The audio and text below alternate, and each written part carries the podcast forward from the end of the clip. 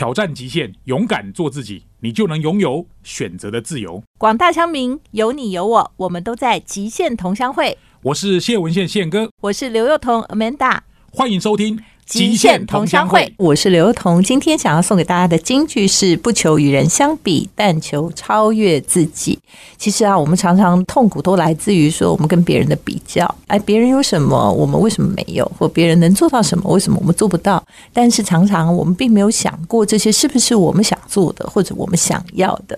如果呢，我们只求的是超越自己，我们只需要问我们自己：我们想做什么？我们能做什么？我们会做什么？或许我们的痛苦会。少很多。大家好，欢迎收听《极限同乡会》，我是主持人刘幼彤 Amanda。今天呢，我邀请到的这个来宾呢，其实蛮特别的，因为我大概知道他所经营的这个事业呢，是我从知道有一个很特别的体验开始的哦。那他是一个人叫沉浸式体验，但坦白讲，这个沉浸式体验跟他做的行业不见得完全有关，所以我会觉得说。如果他只是在经营他原来的行业，我可能不会对他们的印象这么深刻，而是他做了一件我觉得好像不应该是他做，或者是哎，原来他还能够把它变成这样。好，我讲了这么多，大家一定很好奇，我到底在讲什么？因为我们今天呢要介绍的是 Home Hotel 的执行长。王念秋，念秋好，Hi Amanda，你好。因为我讲了半天，可能听众完全是不了解我在说什么。因为第一个就是说，你到底经营的是什么行业？然后第二个就是什么叫沉浸式体验？然后你到底又把你的行业跟沉浸式体验做了什么样的结合？嗯，但是因为我印象太深刻了，虽然不知道你会不会最想谈这件事，但我还是想从这个开始起头。你做过什么样子的一个沉浸式体验在你的 hotel 里面？我们大概就是在这个疫情前啊，二零一九年的时候呢，我们在饭店举办了一个全台湾我觉得第一次把饭店当做是一个剧场的形式的一个沉浸式体验的活动，叫做那个维勋大饭店。我在想。哎，们在讲的是这个吗？当然，当然，当然，因为我就是要想跟大家讲，因为其实这有几个新的观念了哈。第一个就是说，维轩大酒店啊，它可能是一个戏剧，但它又是一种沉浸式体验。可能很多人根本连沉浸式体验什么都不知道。对，应该说我们那时候呢，把一层楼的这个空间呢都拿出来，然后呢，整个有点像是舞台剧的形式，就是把每个房间布置成一个场景。那观众来的时候，其实他是跟着这个演员。一起像是这个剧的一个角色，就你就是那个剧的一部分，对，你是这个剧的一部分。然后呢，你会随着故事的发展，然后呢，这个演员会带你到各种不同的房间来体验，所以它是一个互动形式的东西，也不是只是你坐在那边看着他们表演，而你是一部分。对，就是你进到每个房间，它又有那个房间里的剧情，然后你可以成为自己在里面饰演的某一种演员，嗯，但你也没有台词，也没有什么，一切就是随心所走，然后随那个环境的变化而有了新的互动，对吧？对对对。但是啊，我为什么要先讲这件事情？可能大家就会马上联想到，就说，哎，那不是一个 hotel 吗？hotel 的房间不是应该拿来出租的吗？嗯，或者是 hotel 的房间不是应该住宿的吗？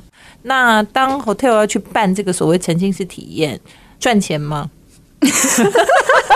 嗯，我好直接哦，比我想象中的赚钱，我应该这么说，对，这还不错，就对。因为我觉得当初其实，在做这件事情的时候，我们算那个数字啊，是说哦，应该刚好可以过去，就把它拿来当做是房间卖，可能差不多。但是其实到最后算起来。也跟房间卖差不多了，那是卖门票的概念吗？对，卖门票的概念。对，那但是对我们来说，一直在做饭店这件事情，如果它只是一个住宿的空间，实在太无趣了。对我这个个人来说，因为如果饭店只是饭店，它其实非常的就是 SOP，每一天都是一样的东西，然后处理客诉啊，整理房间啊，就是 check in check out 那样子。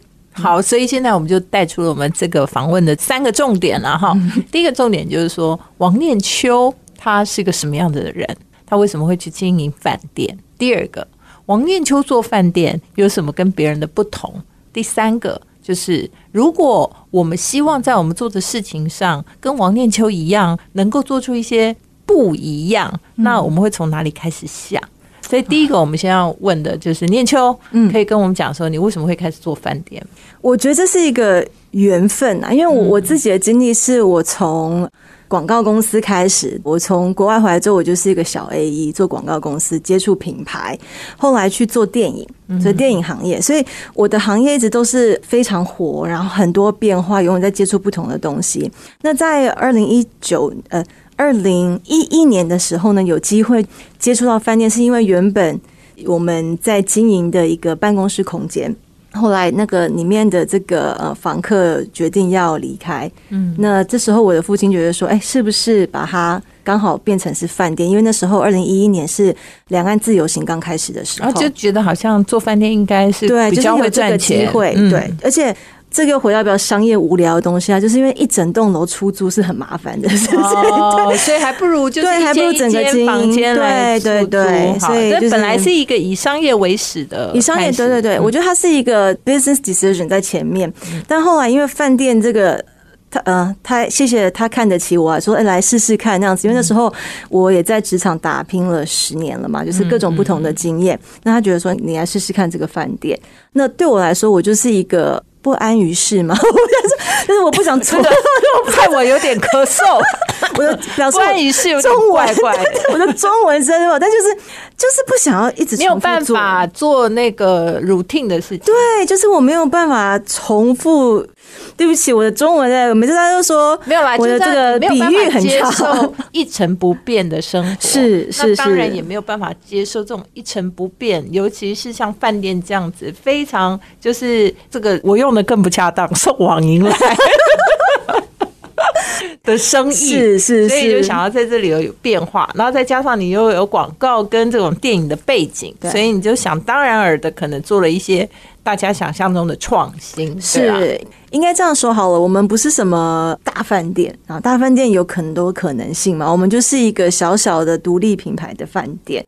好，现在我们知道念秋为什么会跑去做饭店了，但是呢，我们也似乎找到那个脉络，说为什么念秋会在一个饭店里面搞了一个沉浸式剧场，这可能跟他的背景有关。所以其实我觉得这就跟我们常在谈创新一样，创新其实是穿别人的鞋子，想别人的事情。就是说，你如果是做 A 行业，你可以试着想象自己可能是一个 B 行业的人的话，那你会在 A 行业做什么？嗯，那因为它有特殊的背景，所以就开始有了这样的结合。其实对饭店业来讲，就是一个创新，而且那时候应该是台湾第一个做这件事情嘛。对，应该是说我们在二零一一年开的时候，第一家 Home Hotel 的时候，其实那个时候台湾是没有什么 Design Hotel 或者是 Creative Hotel 这种东西，就是一般饭店。然后那时候可以真的说。说比较是设计或比较不一样，就像台北商旅吧，或者是比较小型的，然后又做出它的特色。那那时候我们也非常幸运，是因为其实现在回想起来，“文创”这两个字大概就在二零一一年、二零一二年才开始被炒起来。那当然，我那时候做，我们没有去 care 文创这件事，我觉得我们就做我们想要做的事情。但没想到后来真的是也很幸运，刚好文创这件事情在台湾开始被。炒作或者是被关注到，那就像刚刚 Amanda 说的，因为我不是饭店行业的人，所以当我在进入这个时候的时候，我只是想说，哎，如果我有一个饭店，我想做什么？我没有去管饭店应该怎么做。嗯，那其实这也有挑战哦，因为我还是找了一个可以协助我的一个专业经理人来，但我们常常会。反而有一些冲突，是因为我要做什么，他跟我说：“哎，饭店不是那样做，饭店不是这样做的。”我那我都跟人家做一样的，我怎么做差异性呢？就是你一直跟我讲饭店不是这样做，我说饭店为什么一定要这样做？但是问题是说，因为遇到的挑战就是，如果饭店不是这样做，你又要做一些创新的事情，饭店以前没做过的，那当然这个成败可能就会很难说，对不对？所以这样承担责任，在这件事情上面，我觉得很有意思。我们倒不是要讨论念秋做不做饭店，我们现在讨论的是说，如果你想要做。做一件事情，而这件事情它是创新的，但是你又要遇到一些旧有对于这种传统的想法，那你会怎么面对？下一段呢，回来我们要来讨论这个问题。欢迎收听《极限同乡会》，我是主持人刘幼彤 Amanda，在九六点七环宇广播电台，每周五晚上的七点到八点呢，由我们陪伴你来聊一聊我们关于职场或者在我们的人生当中，在做选择的时候，我们会拿什么样来当做我们的一个。人生观或价值观。今天我请到的这一位呢是 Home Hotel 的执行长王念秋。为什么找他来呢？我觉得他有三个特质。第一个特质就是，我觉得他在他的饭店里做了很多不一样的事情。所以，如果我们想要做不一样，但是我们又想要去克服做不一样的一些挑战，我觉得它可以给我们一些启示。然后第二件事情呢，我觉得她是女孩子。那可能大家会觉得说，现在男女平权呐，有什么好再去讲女孩子这件事呢？但是我其实觉得，女孩子在现今的社会当中，已经得到了非常多比较平等的关注。但是当我们在职场上的时候，其实还是有它的难处。所以我觉得也可以待会请念秋谈一谈。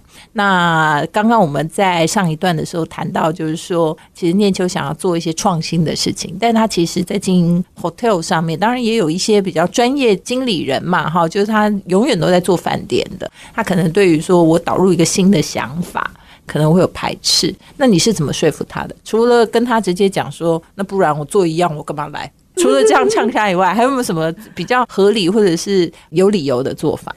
我觉得我的建议不见得适用于每个人，是因为每个人在职场上面的职位的不一样。那因为我负担成败，所以我觉得到最后我做的 final 的决定的话，其实就像刚刚 Amanda 说的，我需要去扛这个责任。但在我的经验里面呢，我今天如果可以给建议的话，是给自己要创业的人，或者是说他在公司里面要承担比较多的责任的，我一直以来都是希望说做一个决定，大家都能够。呃，一起认同往同一个方向走啊！那时候刚开始的时候，但到了一个阶段，当我发觉有点说打不破那一个框架的时候，我自己感觉就说，其实到了经营事业或是经营任何你是 high level 决定的时候，它不是一个怎么那个中文的，就应该说它不叫做抹花生酱了。好，大家知道那个吐司抹花生酱，就是一抹就全部都抹平这样。其实坦白讲啦，就是说，如果你所有的下的判断都是抹花生酱，就所有东西都抹成平的的话，你就不会有任何特别的地方。所以你其实就是要有决断力啦。我觉得很讲，就是还有是，我觉得它不是一个民主这件事，就只有民主，大家到最后就变成一个完全没有对对，就是哦，大家就因为我觉得每个人在看事情的角度都不一样，每个人在每个人的位置看事情角度不一样。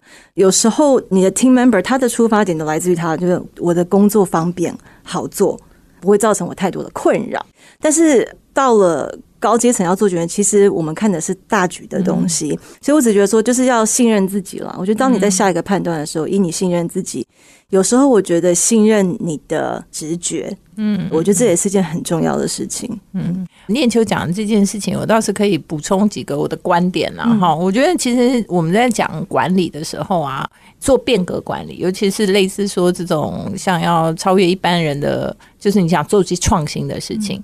当然，因为你是老板的小孩，所以大家可能会觉得说，没有，反正你就单成败啊。但是你会遇到一个挑战，就是说你可以单成败。但是你还是需要大家群策群力，是。所以如果大家只是想要把这个责任推给你一个人单成败的时候，然后大家就袖手旁观，然后再看热闹的话，其实这件事情也会很难成功。会，但我也还是回到说，我觉得幸运的部分就是我一直认为说，当。我下这个决定，我做出来。其实讲话最大声是你成功的时候嘛。哦。当你做这个决定，然后反应回来是正确、是成功、是真的创出独特性的时候，其实这时候很多人就不会再多话了。哦。所以我的感觉是，我觉得当你真的很确定你为什么要这么做的时候，一开始你可以试着去说服，你可以去想办法让他们。但是有些时候他需要时间跟上来，可能他看的。面向就是不同，但你要慢慢带他。我觉得我带团队也是一样。我可以回到像我们做这个微醺大饭店的时候，其实一开始要这样做的时候，你知道谁先哇哇叫？一定是我的房务嘛。嗯。哦，你把我的房间弄成这个样子，对。然后呢，我要怎么去清洁？再来的话，整个动线。我客人要 check in，我有人要来看这个剧，我的这个 flow 这个怎么做？我的 FO 可能我的柜台人员说我要怎么去管理，就是会有很多的声音。我认为我二零一一年开始做饭店的时候，如果我那时候要做这件事情，我是做不成的，因为我的团队还没跟上来，就他们愿意接受这件事情的程度还没到。但当我在二零一九年做的时候，大家已经知道我是什么样子的人，为什么我要做这件事情，而他们的观念已经改变了。所以我觉得这是一个过程，不是一蹴可成的啦。所以他其实是要从一个引导啊，然后沟通啊，然后最后其实，在关键时刻你要下决定，然后慢慢的引导大家看到成功的可能性，对，然后慢慢的让大家体会到成功的果实，是。好，这其实是一个变革管理蛮重要的一个过程。好，那接下来我想要谈的就是说，那如果说你在这事情上取得了一个成功，嗯，那你接下来对于 hotel 的经营，你真的是会觉得说它就是一个完全不一样的东西吗？还是你因为其实这几年疫情的关系是非常的挑战，现在不光是说房间的问题，你就算是要做什么体验室，什么事都没有用了。在这种情况下，你是怎么去面对的？我人生，我永远在提醒我自己的，其实是圣严法师的四他，对，就是面对他、接受他、处理他、放下他。所以那时候疫情的时候，我觉得第一个是我们要接受嘛。你去想说为什么？为什么也没有用？那就是我们要去处理这件事情。所以当下我讲的很白，我们现在每个人都说哦，那时候你可以换成是办公室啊，你可以做 apartment 啊，你可以做。其实那个对饭店都帮助太小太小了。那我觉得我们在碰到这种很极端、无法预期的时候，我觉得就是一样回到那，你就是要当下做一些很 tough 的一些决定。那那时候我们就改成是防疫旅馆。嗯，其实做防疫旅馆这件事情绝对没有大家想的这么的容易，好像说外面明天就改成是防疫旅馆好了。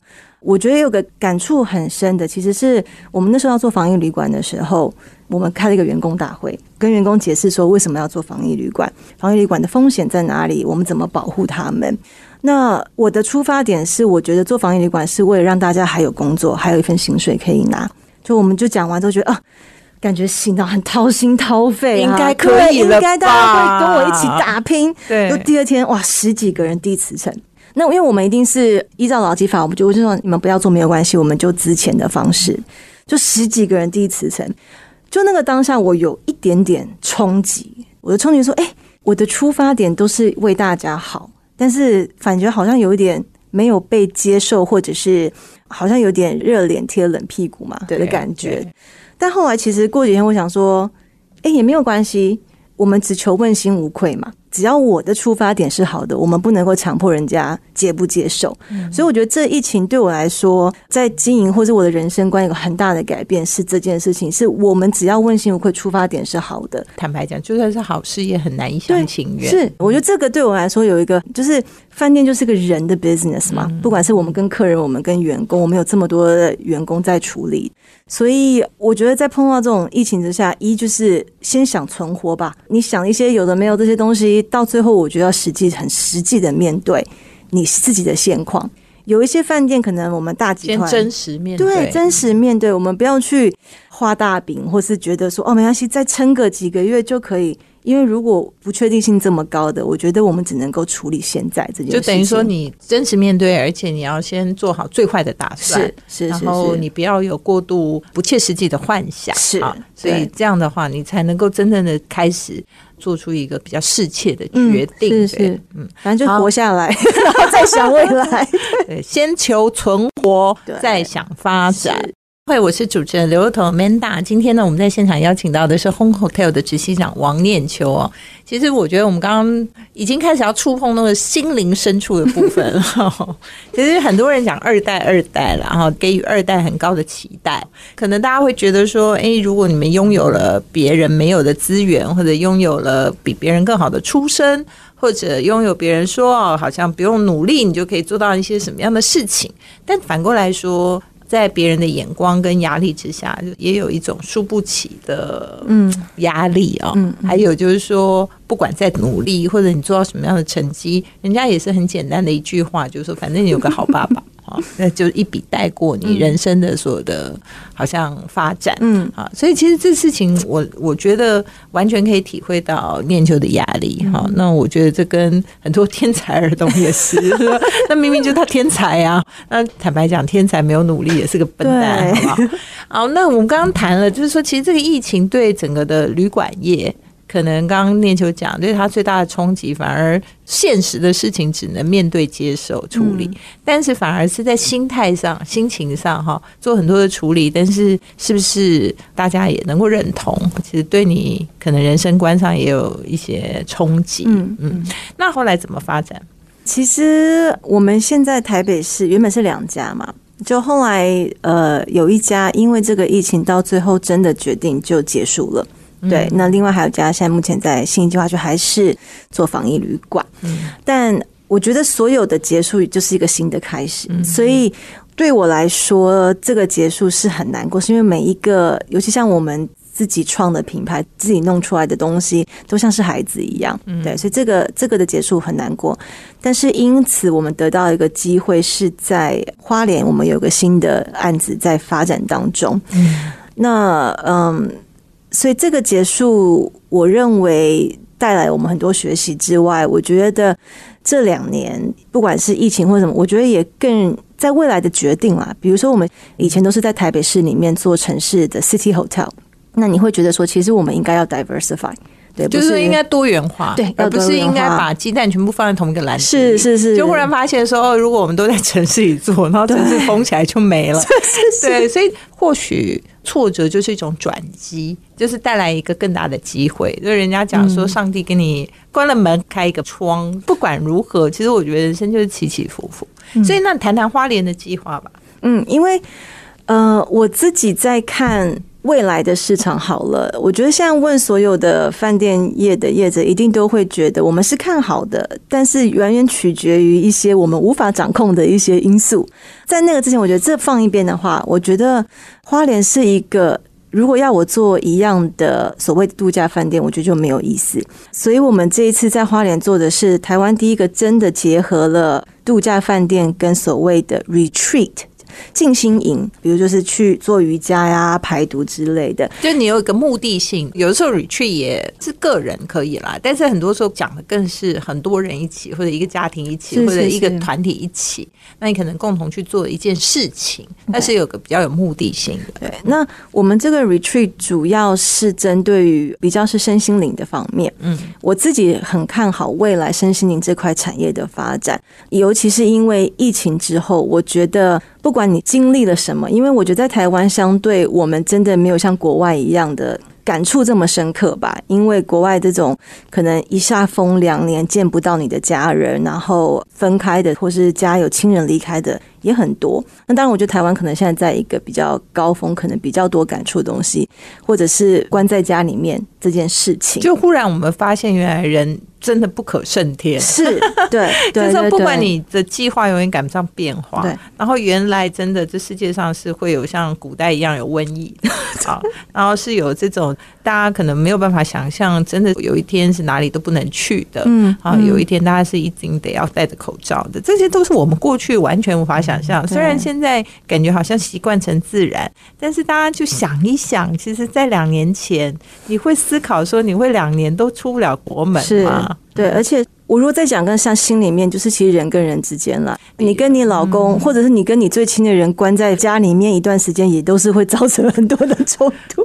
所以我觉得这一块，尤其是人跟人的关系，还有心灵的修复。我觉得很重要，所以为什么我在花莲？我觉得花莲是一个灵气很重的地方，它其实是风水然后灵气好的地方，所以我觉得在花莲，我们希望可以做一个让大家能去休息、修复，还有就是找到你生活中的平衡的一个地方。所以它其实针对亲子、针对朋友、针对就算是 couple，或者是你自己跟自己的平衡。我们都希望在这个地方透过不同的一些活动 program 去形成。另外，以我们公司做的任何的饭店，我希望都回到所谓的在地这件事情。所以，不管是跟花莲的部落啊，跟花莲的一些文化呀，或者是他们的小农啊，我都希望回到在地这件事情，因为我们做饭店。如果只是做像一般饭店，那没有意思。我们把饭店当做是一个平台在运作。那如果这个平台未来是各种不同身心灵产业工作者能够发挥的平台，我觉得我们也回馈他，因为其实身心灵产业工作者很辛苦，对，但都是很独立的一个自己在接案子的。那另外的话，就是怎么样透过这个平台，让更多人认识花莲好的东西。嗯，所以我们现在目前在做这个规划，预计九月、十月就可以开始试营运。嗯，那或许那时候我们的疫情可能也暂歇，是我们能够进入一个比较平稳的状态。那我们就可以大家一起到花莲去 retreat。因为现在其实坦白讲，出国就算是这个疫情后啊，我觉得出国大家还是会有一些考虑。而且慢慢的，大家过去可能很多人是飞机当一般的交通工具在做，相信以后检疫的一些通关啊，各方面也是会更加的严格。嗯，所以我觉得这整件事情其实都把人类或者我们的生活带向了一个不同的方向。或许真的这所谓的 city hotel 就没有那么 city，就是我们应该朝向另外一种可能性去发展哦。对，去接触大自然的东对，西，所以这个应该这么讲啦，就是说海啸第一排就是全部的这种旅宿业啊，哈，旅游业，但是或许疫后天晴之后，也可能可以迎来海景第一排。希望希望，谢谢 Amanda 的祝福。好，那我们刚刚谈了很多，呃，你在做决策啊，或者是希望大家跟你在一起啊，你觉得女性的主管跟男性的主管，你有在职场上感受到什么样不一样吗？我觉得看面对哪一方面，我觉得对于人这件事情，在管理跟沟通，我认为女生是比男生强的。嗯在一些比较呃服务的产业啊，但饭店产业有一块其实是跟地主啊，哦是跟这种去谈呃租租租赁啊这种这一个产业，其实还是比较男性居多的。我觉得有时候怎么样在这里面扮演适当的角色，然后。通常面对的是也是比较多长辈 长辈的男性的老板的时候，怎么样在这个中间在展示你的专业，但又不好像说哎、是个小女孩这样子的，也是有些挑战。嗯那有遇过怎么样子？你觉得在管理上的挑战，是你觉得说，如果你是个男的多好吗？还是你觉得说，其实应该完胜男性？哎、我真的觉得我要完胜男生。我要这样讲，我觉得我女人撑起一片天我觉。得真的我很幸运，在于说我在几个产业的过程，比如说像广告业啊这种电影行业，其实它没有什么性别上面，我觉得反而有时候女生还比较有一点优势。就像我说在沟通上面的东西，那我自己可能又比较一个强势的女生吗，我能我就要做一个就女汉子的意思。有一点，所以我觉得我尽量把自己不去思考男生女生这件事情。懂？对，而且我发觉我自己做事情这么多年，我真觉得女生现在真的比男生好用，我可以这样说吗？对因为这么讲，我觉得或许啦，就是也不是说好用难用，而是说我觉得现在性别真的不是个障碍，真的不是是个障碍。对，就其实大家都很偏向更多中性化的发展，是就是男女都可以做我们想要做的事情。好，在这段结束之前呢，其实我觉得刚刚我们讲说，为什么从一个城市回归乡村，或者城市回归这个山后，哈，就回到花莲。我想我们在经历疫情之后，每个人都要寻找的，其实就会觉得寻找心灵的平静，可能更胜于追求外在的一切。欢迎回到极限同乡会，我是主持人刘若彤 Amanda。今天呢，在我们现场的是 Home Hotel 的执行长王念秋哦。刚刚我们谈了很多这个海啸第一排要怎么样转成海景第一排哦，就在失败中我们要寻找胜利，然后在绝望中我们要寻找希望哦。就是人生起起伏伏，我们总是不知道意外什么时候会到。但是呢，在经历疫情之后，我觉得未来的人们应该都心里会做好更多面对不确定性的一种打算。那最后这一段呢，我想跟念秋谈一谈，因为念秋也有个五岁的小孩。刚刚我们当然讲说做事上来看起来男女没差别了哈、就大家都能够挑起一片天。但是我觉得面对孩子的时候，你可以跟我们分享一下，你怎么样去平衡你跟孩子跟工作之间，或者你会有一种没有办法全程陪伴孩子，或者怎么样的一种遗憾吗？嗯，我觉得这是一个很困难的一件事情。说实话，我自己永远都相信是没有办法什么都拥有这件事情，就是你不可能又做一个好妈妈，又是做一个事业上。很强势的，或是做得很好的一个人，然后又要再平衡你的婚姻关系，又什么？我觉得没有这件事情，所有什么事情都是有失有得的。那在我人生这个阶段，因为我自己经历过一些我 personal 的原因，对我来说孩子非常重要，所以他是我优先的顺序是排在第一的。在选择上面，我永远会把他的需求放在我目前来说啊工作上面的需求，尤其是在六岁之前，我觉得跟孩子陪伴是非常重要。那很幸运的是，因为我是自己在管理，我的时间比较弹性，所以有时候我可以甚至带他去上班啊，或者是带他去出差那样子。他也很幸运的可以跟我有这样子的机会，因为我觉得跟着我去做不同的事情，他的视野更宽阔，比只是在家或在学校。所以我自己是真的不相信就是 have it all 啊，对我觉得它永远是一个平衡，一定有得有失。那因为你是个执行长，所以你有非常大的弹性。对，那如果你有一个女性员工的话，那她也有跟你类似的情况，你会怎么处理？你会希望营造一个什么样的职场？我觉得这一点，说实话。我觉得这真的是两难，真的是两难。我觉得以公司的经营来说的话，当然一你要先符合政府所有的规定，对，这是最正确的。二，但是我要很回到实际的，我们的产业并没有办法像比如说科技业或者是一般，就是它不是需一个服务业，那服务业就是轮班，对，它就是二十四小时。我没有一个很好的答案解决方法，真的没有办法，是因为我们的产业，我没有办法做到苹果那样子，我给你啊又脱音啊又什么，因为你的可能毛利高，所以你有这多余的成本做这件事情。对，那饭店业就是一个人劳力高，然后其实利润也没这么高的一个行业，我觉得这是真的蛮困难的，所以我还是要回到就是。我很幸运这件事情，我觉得我永远都会提醒自己，自己是一个相对很幸运的人。